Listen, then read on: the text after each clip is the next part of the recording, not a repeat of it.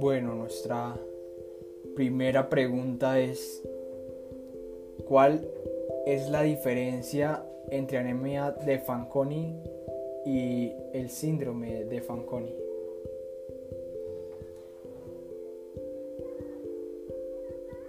Entonces, la pregunta sería, ¿es la anemia de Fanconi lo mismo que el síndrome de Fanconi? Y esto es no. El síndrome de Fanconi es una rara y seria aflicción de los riñones que ocurre mayormente en la niñez. En este síndrome se pierden varios nutrientes y sustancias químicas importantes en la orina. Esto puede causar fallos en el desarrollo, retraso del crecimiento corporal y anomalías esqueléticas tales como el raquitismo. Los pacientes con anemia de Fanconi pueden nacer con riñones anormales y tener problemas de crecimiento. Pero el tratamiento para la anemia de Fanconi y el síndrome de Fanconi son muy diferentes. No se deben confundir estas enfermedades la una con la otra.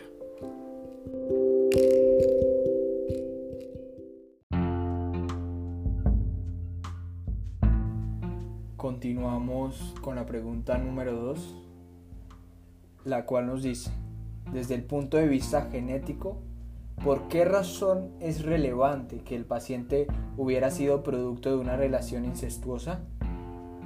Argumente desde el punto de vista molecular. Para Fanconi, ambos padres tienen que ser portadores del gen recesivo de la anemia de Fanconi para que el niño nazca con esta enfermedad. Si ambos padres son portadores del gen recesivo, cabe la posibilidad de que uno de cada cuatro hijos herede la enfermedad. Los científicos identifican este patrón de herencia como autosómico recesivo. La probabilidad de que ese descendiente posea ambos genes idénticos, es decir, con su repercusión negativa sobre ese ser humano, se mide por el coeficiente genético de entrecruzamiento de Ulrich, que indica, según los antecedentes familiares, en cuántos locus autosómicos el portador es homocigota idéntico. Por este medio la consanguinidad puede ser evaluada. La descendencia de uniones incestuosas entre hermanos o entre, como es este caso, padre e hija, tiene un valor de entrecruzamiento constante de 0.25, o sea, cuatro veces más de riesgo genético que el que ocurre en la descendencia de uniones entre primos hermanos, cuyo coeficiente es de 0,06. Dado que los individuos pertenecientes a una misma familia comparten en un alto porcentaje su material genético, el incesto supondría, desde un punto de vista biológico, una unión que empobrece el pozo genético, es decir, disminuye la variabilidad genética disponible para las futuras generaciones, aumentando así la incidencia de enfermedades y tasas hereditarias.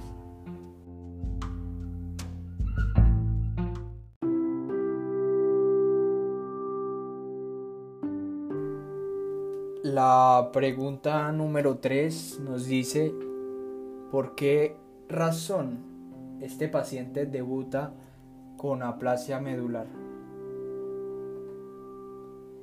La aplasia medular es una enfermedad en la que la médula ósea roja desaparece y por tanto se deja de producir glóbulos rojos, glóbulos blancos y plaquetas.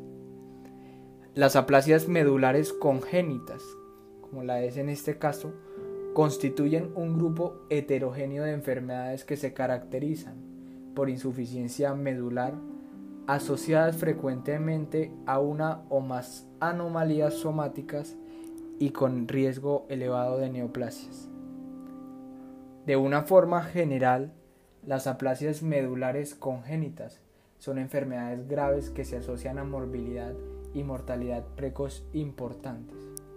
Se subraya que deben ser consideradas en un diagnóstico diferencial de anemia aplásica, mielodisplasia y leucemia mieloide aguda en niños, jóvenes y adultos.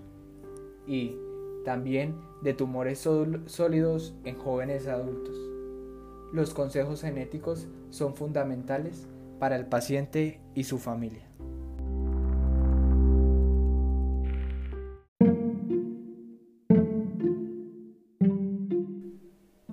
La número 4, la pregunta número 4 nos dice, si usted hiciera una biopsia de médula ósea, ¿qué esperaría encontrar?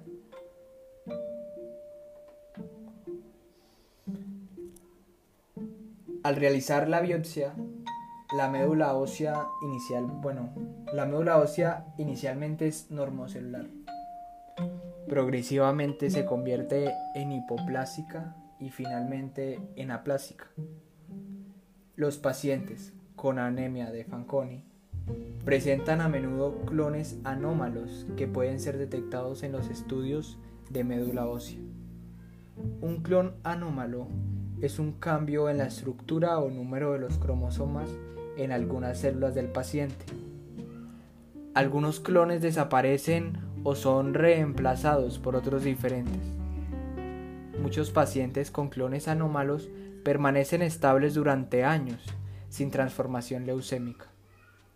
Por otro lado, un clon es en ocasiones el primer estadio en la progresión a leucemia mieloide aguda o síndrome mieloide. Los investigadores no se ponen de acuerdo en el significado de estos clones, pero la mayoría están de acuerdo en que pueden indicar una fase avanzada o agresiva de esta enfermedad.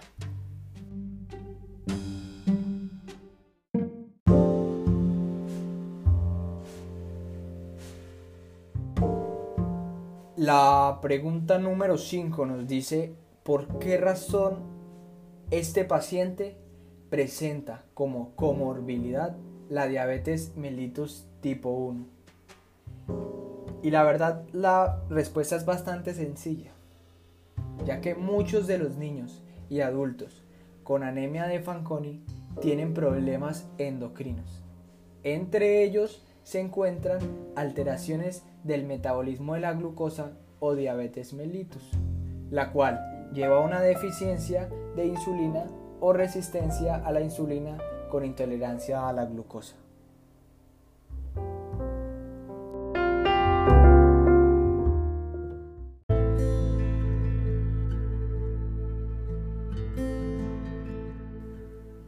Nos vamos entonces ahora a la pregunta número 6, la cual dice,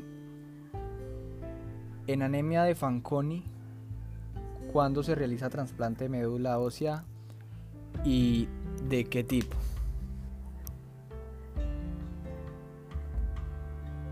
Bueno, un trasplante de médula ósea puede corregir los problemas relacionados con el sistema sanguíneo, ya sea una anemia, una leucopenia, una trombocitopenia, mielodisplasia y leucemia, que son los más severos y los que aparecen a más corta edad en los pacientes con anemia de Fanconi. Los problemas relacionados con la predisposición de estos pacientes a sufrir tumores no hematológicos no se solucionan directamente con el trasplante de médula. Para preparar el trasplante, la médula ósea y el sistema inmune del paciente deben ser destruidos para permitir que la médula nueva y saludable crezca en el paciente. Para ello, el paciente debe recibir un tratamiento agresivo con agentes citotóxicos. Es muy importante tener en cuenta que los tejidos de los pacientes con anemia de Fanconi son muy sensibles a la radiación y a los fármacos que se usan para la preparación del paciente ante el trasplante. Por lo que en estos pacientes estos tratamientos deben ser menos agresivos a los utilizados para el trasplante de otros enfermos. El pronóstico para un trasplante es mejor para pacientes jóvenes en buenas condiciones clínicas, que hayan tenido pocas transfusiones o ninguna.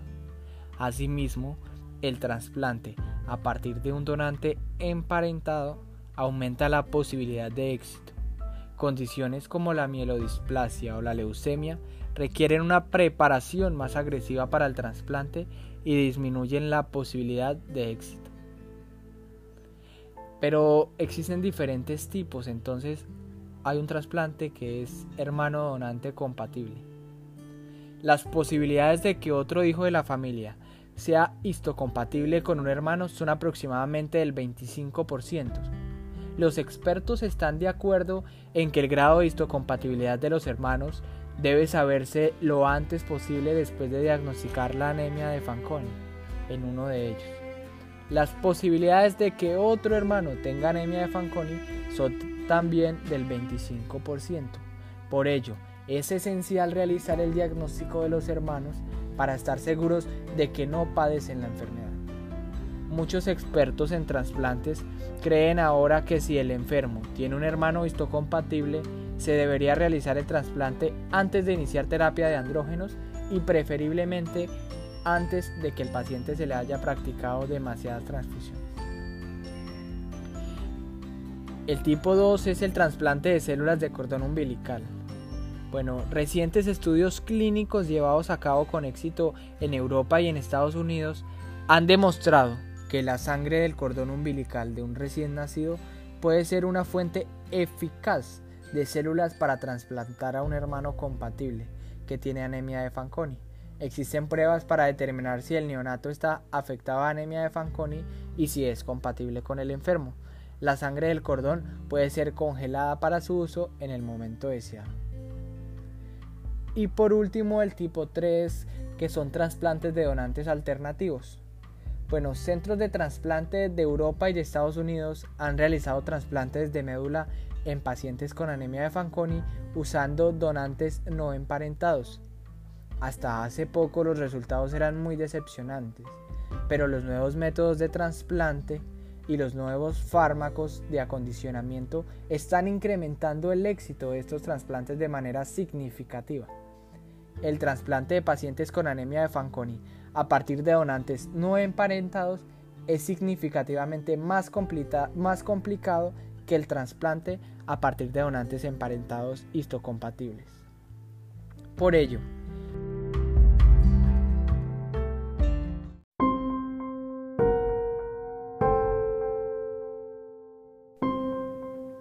la número 7 nos dice cuáles son las indicaciones de transfusión de plaquetas y cuáles de glóbulos rojos en anemia de Fanconi.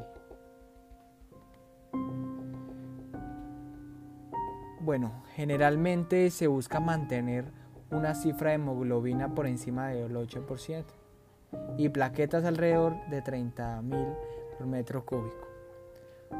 Aunque se individualizara en cada caso y la clínica de astenia, taquipnea, taquicardia, hemorragias, entre otras, será más importante a la hora de tomar la decisión de transfundir que la cifra absoluta que presente el enfermo. Los concentrados de hematíes deben ser desleucocitados e irradiados para prevenir una enfermedad de injerto contra huésped. La leucodepresión es útil en los productos positivos para citomegalovirus.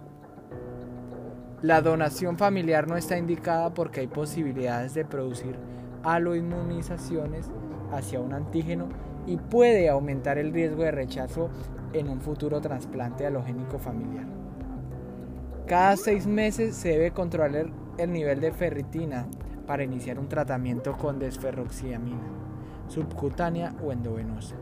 Dependiendo de la cifra de plaquetas, cuando alcanza 1500 NG por metro cúbico, siguiendo las mismas pautas que en el tratamiento de la talasemia mayor, la transfusión de plaquetas está indicada en sangrados severos o ante procedimientos invasivos.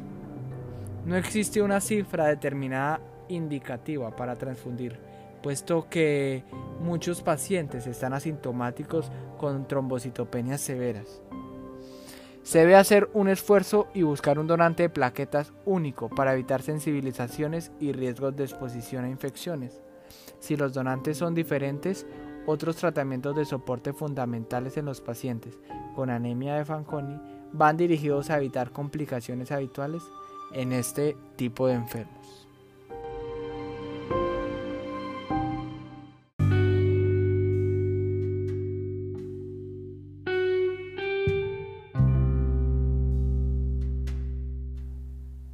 Ya para terminar nuestras preguntas, la número 8 nos dice, ¿cuándo se indica transfusión con GRE irradiados?